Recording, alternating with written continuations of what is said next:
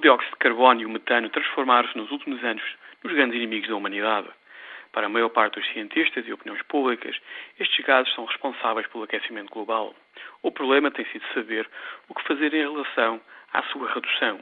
Toda a gente diz ser a favor, mas vendo bem, a maior parte dos países não tem mostrado grande vontade política de fazer a transição para uma economia baseada em tecnologias que libertam pouco carbono e metano. Veja-se o caso da Cimeira do G8 em Itália. As notícias dizem-nos que países envolvidos se comprometeram a reduzir em 80% as suas emissões de carbono e metano até o ano 2050.